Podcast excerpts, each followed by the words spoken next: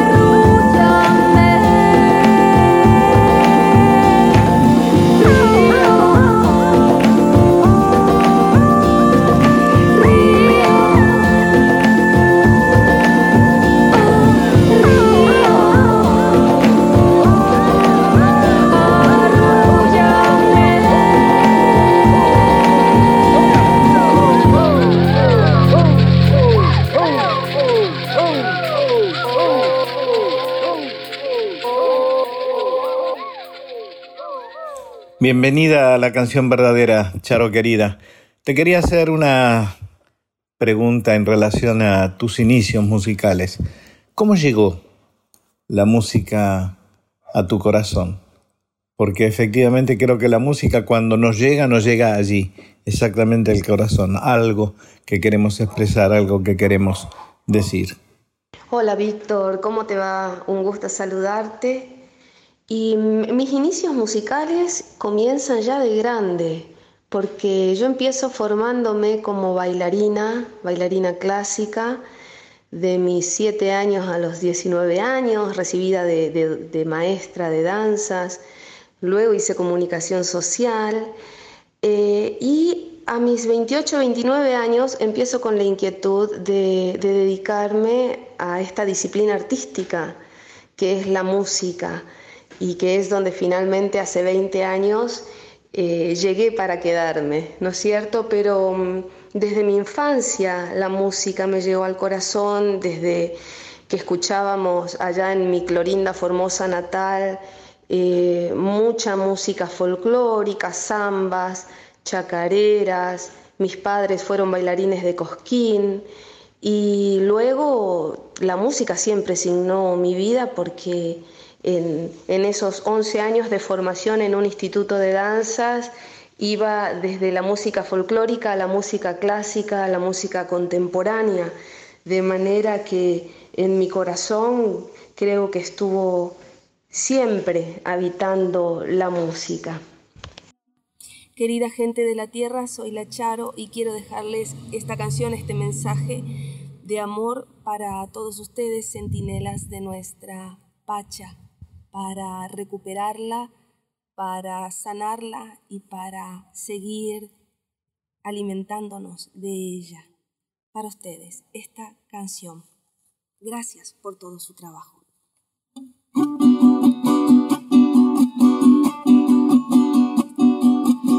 Sem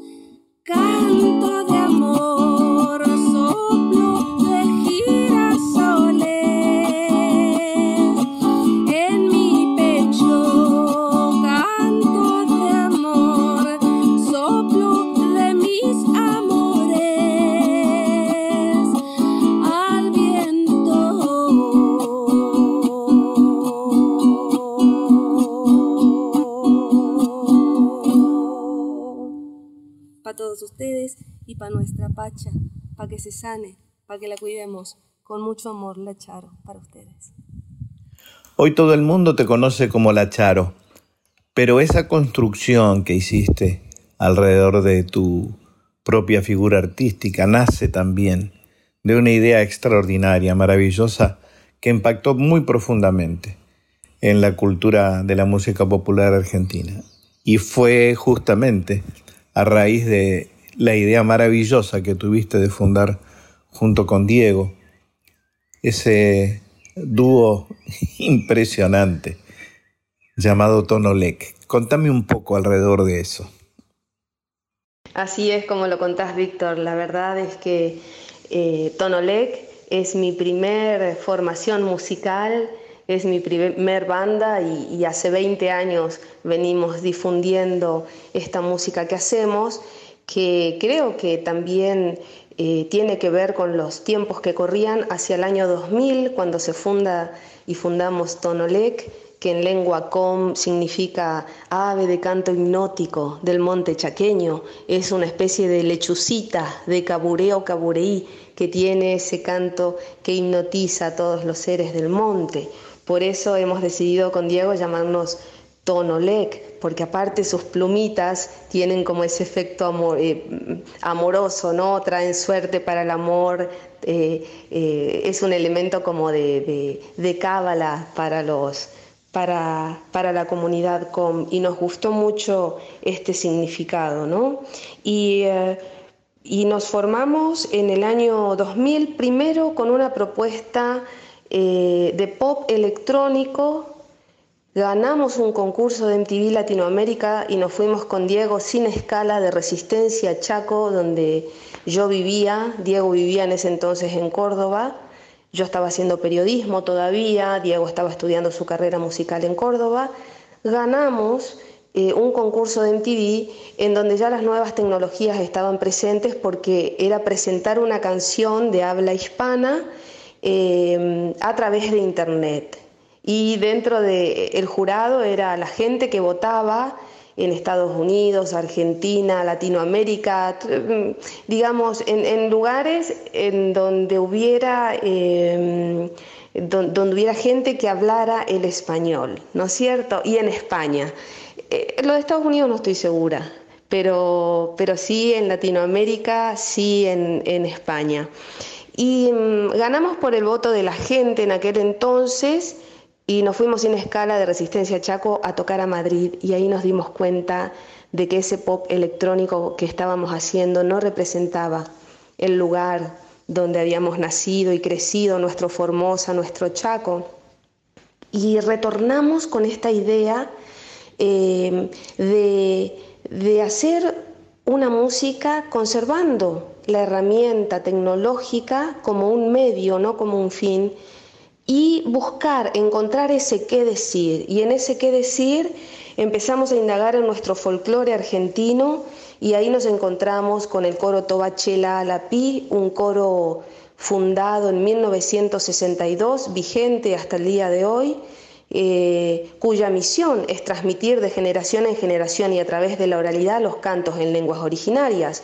Y empezamos eh, a entablar una relación con ellos, viviendo en Buenos Aires ya Diego y yo viajábamos a ser parte de los ensayos del coro Toba y aprendimos en tiempo real las canciones. Yo aprendí a cantar por fonética, aprendí por imitación también eh, a cantar como las mujeres com, usar esos saltos tonales que van desde las entrañas mismas de la tierra hasta el cielo infinito.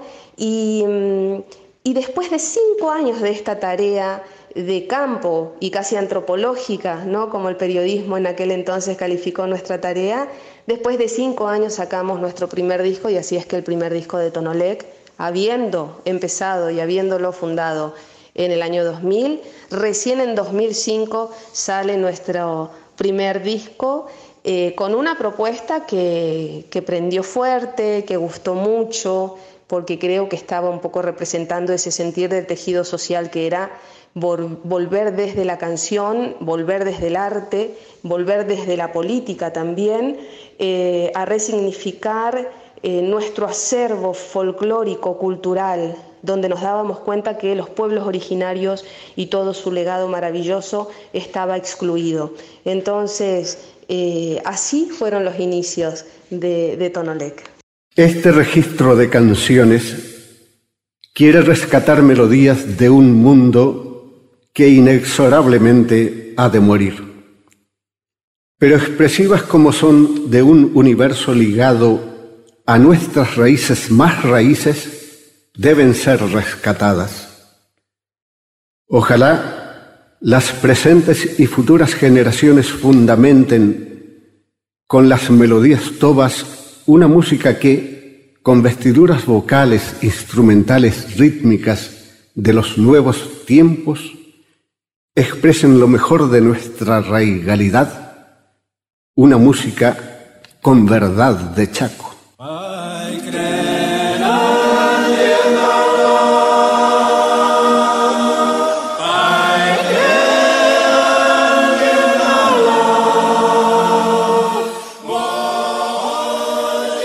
La raza toba señoreó este suelo cuando el sol era sol y el monte monte.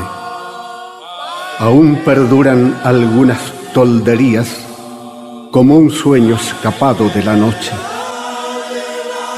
Indio de piel oscura y ojos tristes, enraizado en las selvas de esta tierra, deja que nombre tu dolor, hermano, hoja del árbol de una raza muerta.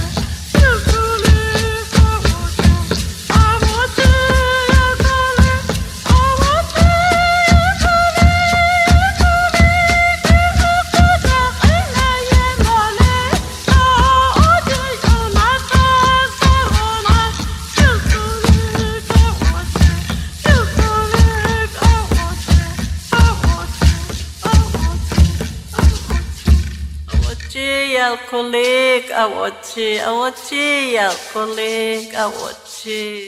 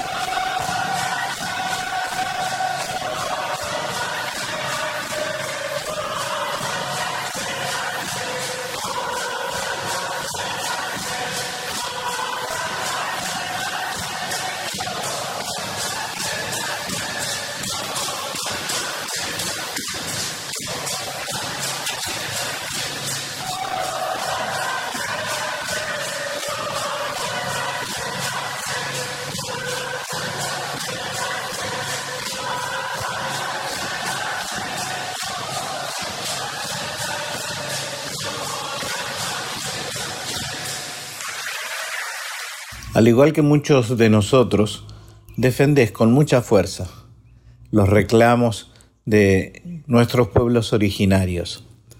Yo sé que sos tataranieta del el cacique Guairaré, pero de todas maneras, creo que no es solamente eso la razón, la causa por la cual tenés esa mirada tan especial. Contame un poco.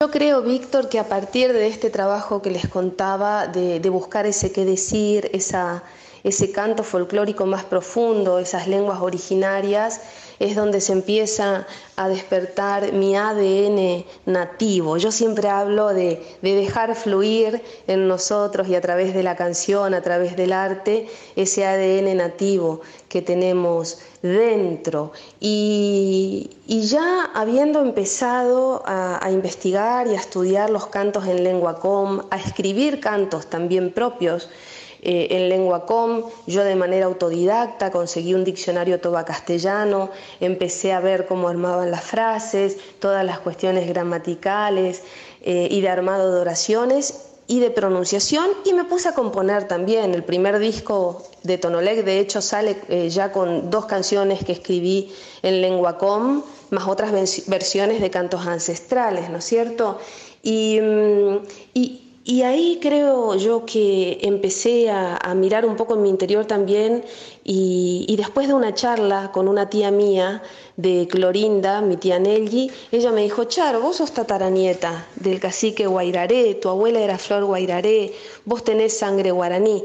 Y claro, creo que ahí me cerraron muchas cuestiones, ¿no? Porque en realidad nosotros, yo que soy de la generación de nacida en 1972, eh, en nuestra educación no estaban presentes los pueblos originarios más que como material de estudio de museo, como algo que estaban en el pasado y no en el presente. Y la verdad es que em, a partir del año 2000 creo que se han venido cambiando paradigmas también de cómo sentirse uno orgulloso, de, estar eh, uno feliz, de tener una cara indiada, de tener sangre nativa.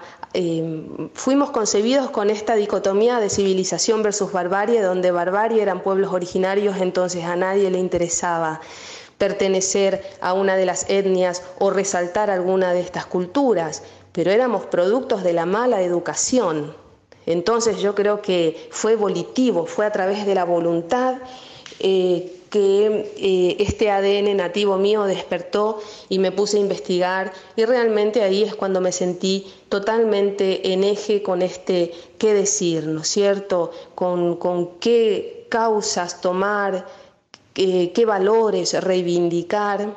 Y, así fue mi reencuentro con mi sangre nativa, ¿no?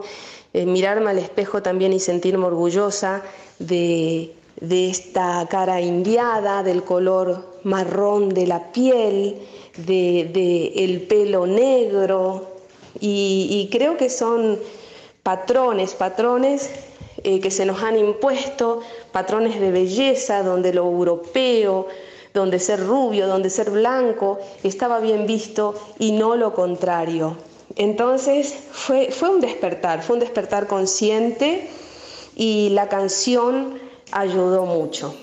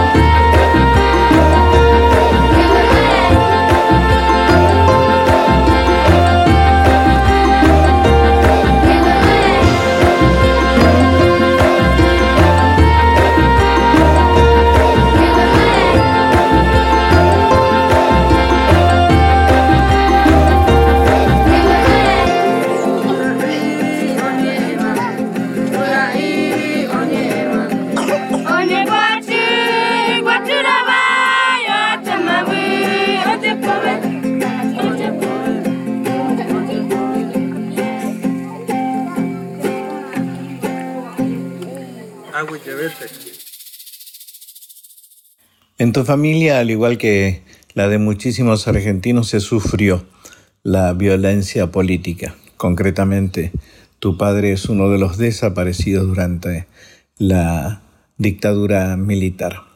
Eso evidentemente nos marca, nos forma. ¿Qué memoria tenés de esa situación? Bueno, vos sabés, Víctor, que sí, como decís, yo soy hija de padre desaparecido. Mi padre es eh, Francisco Javier Bogarín, conocido como Pancho Bogarín, militante del peronismo, eh, colaborador de las ligas agrarias, eh, aparte de ser artista y de ser bombisto y de ser poeta y bailarín, ¿no es cierto? Él complementaba toda esta faceta política suya también con el arte, fundando una de las escuelas de danzas eh, folclóricas de, Formosas, estampas argentinas del Pilcomayo. Y, mm, y mi padre desaparece en 1976 en Clorinda, Formosa, cuando yo tenía tres años. Y fue muy duro ese golpe porque porque ellos también venían de una generación en donde no había un antecedente como el que estaba pasando en ese momento de desaparición de personas. Eh, y si bien mi padre había sido preso político en, marzo de ese mismo año y estuvo 50 días en, la cárcel de Formosa y salió con media parálisis facial de allí, eh, él se quedó. Teníamos la oportunidad de ir a España y él decía y le decía a mi madre, eh, que nos tenían a mí con tres años y a mi hermana Marta con cuatro años, que él no estaba haciendo nada malo, que no tenía por qué irse. ¿No es cierto? Un poco una, esa versión inocente, esa visión inocente de, una realidad que, se las traía. Y mm, bueno, de marzo eh, que pasó esto, a septiembre, que fue cuando finalmente lo vienen a buscar y él queda como desaparecido.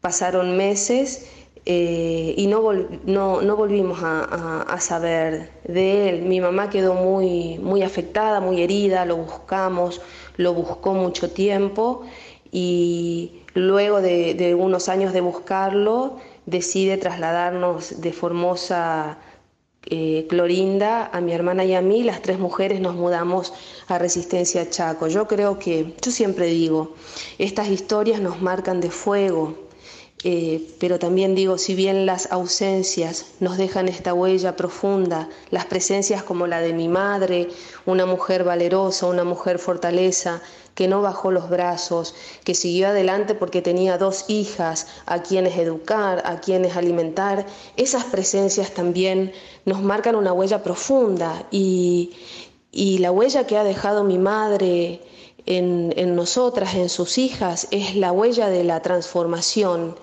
la clave es la transformación, cómo nosotros convertimos ese dolor, eso que nos tocó atravesar como familia, primero en un aprendizaje y luego en, en una canción, ¿no? Transformarlo de un aprendizaje en una canción, en una danza, en un poema.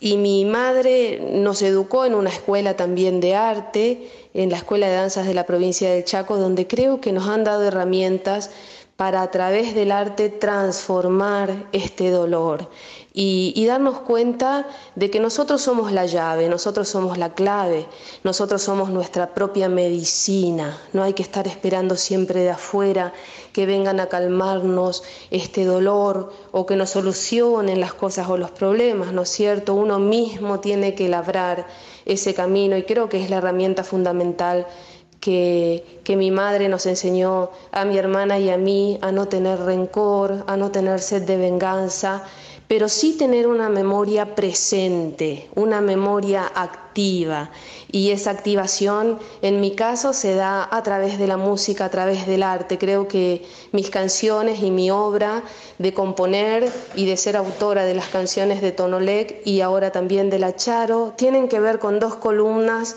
vertebrales muy fuertes de las cuales estamos hablando y abordando. Una es la de tener sangre nativa y reivindicar nuestros valores, nuestras culturas ancestrales, plantarme como una mujer guaraní y la otra columna es traerlo a mi padre a través de canciones, traer a nuestra memoria esto que nos pasó, esta tragedia que nos ha pasado eh, y convertirla en canciones, pero siempre tenerlo presente, ¿no?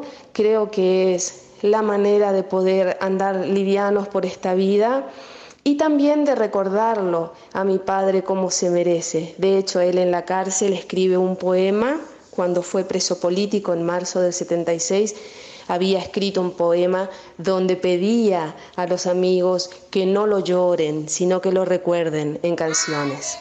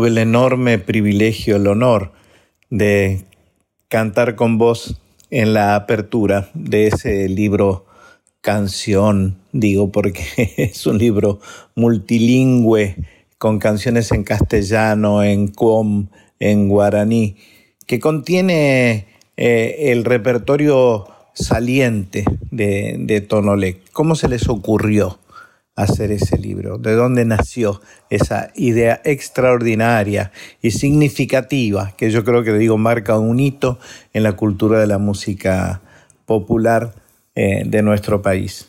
Bueno, muchas gracias por tus palabras, Víctor. La verdad es que para mí es, es un honor eh, escucharte, un placer escucharte, eh, reseñar y, fue también un gran honor que seas uno de los grandes artistas, íconos y referentes de nuestro cancionero nacional y criollo y folclórico que ha reseñado nuestro libro. Mm, a contarle a la gente que también lo han reseñado junto a tu palabra, a tu pluma, la querida eh, y referente Teresa Parodi, Felipe Piña, Pipo Lernú, el periodista, el antropólogo Pablo Wright, que hizo un gran trabajo con las comunidades COM de Formosa. Y mm, es un cancionero que, se me ocurrió eh, hacer para esta celebración junto al artista que ilustra todo el cancionero, que es Carlos Cosia. Eh, digamos que es un libro eh, que tuvo una tirada de 2.000, fueron 2.000 las, las, las unidades, esta primera edición, y ya se agotó. Hace como tres años que está agotado y estamos viendo quizás de poder volverlo a hacer.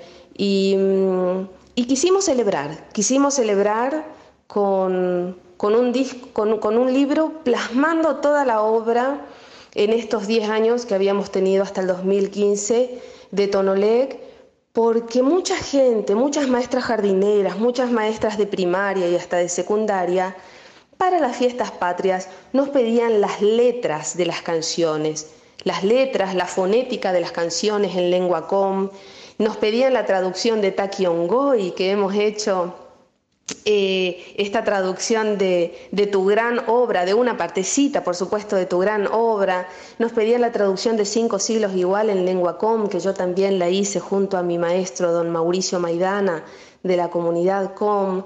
Eh, Manuelita en lengua com y otros cantos escritos por nosotros en lengua guaraní, en lengua com. Entonces, eh, creo que eso fue para mí eh, un gran estímulo eh, y pensar, esto hay que plasmarlo, hay que dejarlo en un cancionero, hay que hacer el cancionero de Tonolec, porque ahí vamos a tener oportunidad de poner estas canciones en lenguas ancestrales y las que hemos compuesto nuevas, más las versiones traducidas de grandes canciones de nuestros autores y compositores nacionales, eh, en un libro para material de consulta. Y así nos pusimos manos a la obra y pudimos presentarlo en octubre de ese año al cancionero con una gran aceptación de la gente. Eh, hay que decirlo que es un libro eh, objeto, ¿no es cierto? Porque la edición es fabulosa, los dibujos están hechos en papel eh, manteca o papel como se lo conocía antes, papel de calcar. Con la gran ilustración de Carlos Cosia, de, este artista plástico, y mm, con el cifrado americano venía para que la gente pueda sacar también las canciones en su guitarra o en su piano, y con un disco, y en ese disco también hay reseñas del gran Ramón Ayala, por ejemplo, están tus palabras también, y, y la verdad es que fue fue muy lindo, ¿no es cierto? Como dar ese cierre de los 10 años de Tonolec con un libro, con un cancionero, plasmando toda eh, esta obra escrita que, hemos hecho y, que creo que para mí sería un orgullo que el día de mañana se puedan incluir en las currículas eh, de las carreras musicales eh, o en nuestras escuelas secundarias o primarias un cancionero donde los maestros de música puedan enseñar estas canciones y para eso hay que dejarlo plasmado en un libro. Así que bueno, un poquito Víctor, eh, esa fue la idea.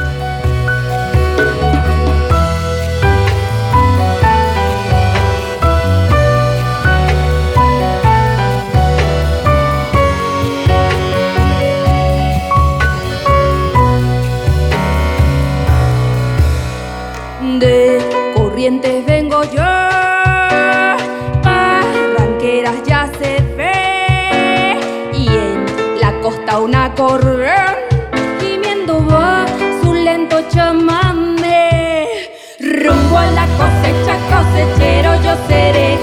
Y entre copos blancos mi esperanza cantaré. Con manos curtidas dejaré en el alborón mi corazón. La tierra del Chaco quebrachera y montarás. Prenderá mi sangre con un ronco zapucay. Y será en el surco mi sombrero bajo el sol faro del luz.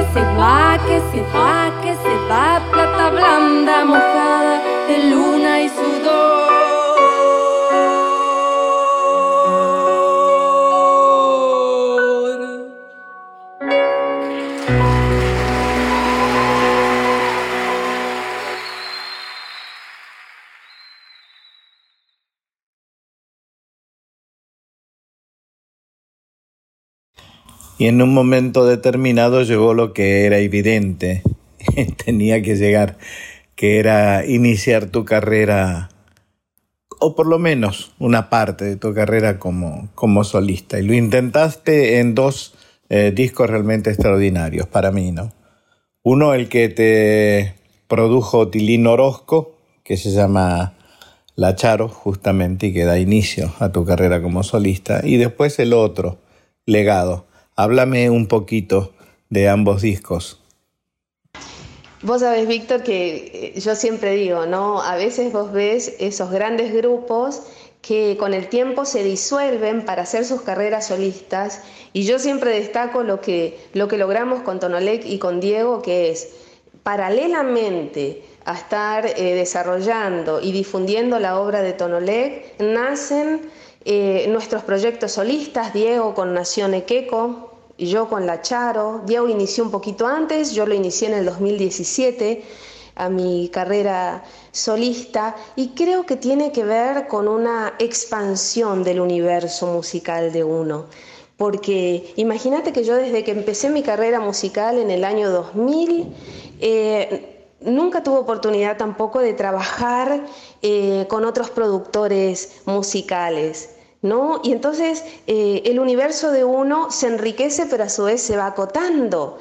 Y, creo que ambos, tanto Diego como yo, tuvimos esa necesidad de salir un poquito a recorrer y conocer otros músicos, conocer otros productores, otras cantantes, enlazarnos un poquito más para nutrirnos afuera de nuevo y también poder con eso nutrir lo que es la vida de Tonolec. Entonces en 2017 eh, nace La Charo, que es eh, una propuesta de canto a Latinoamérica, ¿no es cierto? Porque Tonolec es este trabajo fronteras adentro, reivindicación de los pueblos originarios, de mi sangre nativa, nuestro folclore argentino.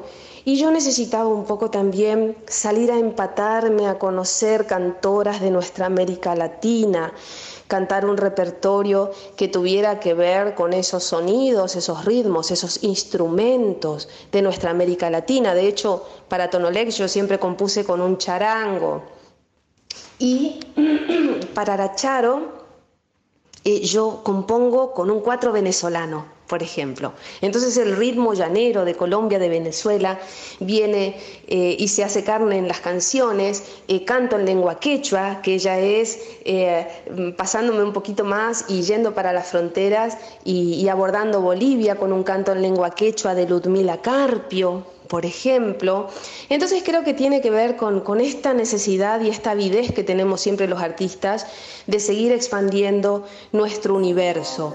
Pero siempre resalto yo esta actitud eh, mía y de Diego de decir, Tonolec no puede escindirse por una decisión así nuestra, ¿no es cierto? Esto no lee que es nuestra obra, es nuestro hijo, es algo que está vivo y presente siempre. Entonces, ambos decidimos hacer estas carreras en paralelo sin que signifique un divorcio musical eh, o, el término de, de nuestra creación, ¿no es cierto? Y ahí aparece la Charo, el primer disco en 2017 en donde con este canto a Latinoamérica salgo con canciones, con aires y ritmos más, eh, como les contaba recién, más llaneros, eh, más joropeados, eh, más que tenían que ver con esa tonada de un Simón Bolívar. y con una propuesta ya no de fusión electrónica con música nativa, sino con una propuesta más artística, más, perdón, más acústica, más clásica. Por eso eh, estuvo en la producción musical este grande Tilín Orozco, eh, del grupo mendocino Los Orozco Barrientos, muchas personas lo conocerán. Eh, y luego sale en 2019 este legado, este homenaje a nuestra gran cantora Mercedes Sosa, que fue producto de una invitación de Fabián Matos, del único hijo de, Mercedes, de nuestra querida negra, en donde versionamos con Juan Blas Caballero, acá ya sí introduciendo y, dando participación a productores de la escena electrónica para versionar esas grandes canciones que Mercedes hizo conocidas en el mundo de sus amados compositores. Eh, así esta razón de vivir, que es tu canto, que lo adoro, que lo amo, que lo canto siempre.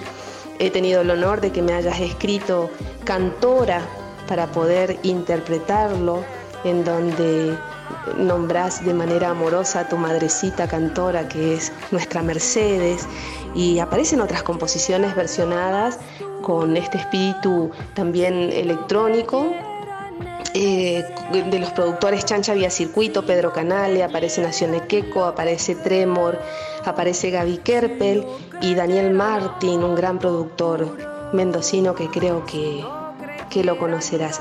Y así nace este homenaje, este legado a nuestra Mercedes, que lamentablemente el Fabi no lo pudo escuchar porque también se fue a reunir con su madre, pero sí tuve el acompañamiento de sus nietos, Araceli Matos y, Agustín Matos. Y la verdad es que es que fue para mí un honor, un honor haber sido invitada a, a, homenajear los 10 años de partida de nuestra gran cantora de Latinoamérica, de nuestra gran voz de Latinoamérica.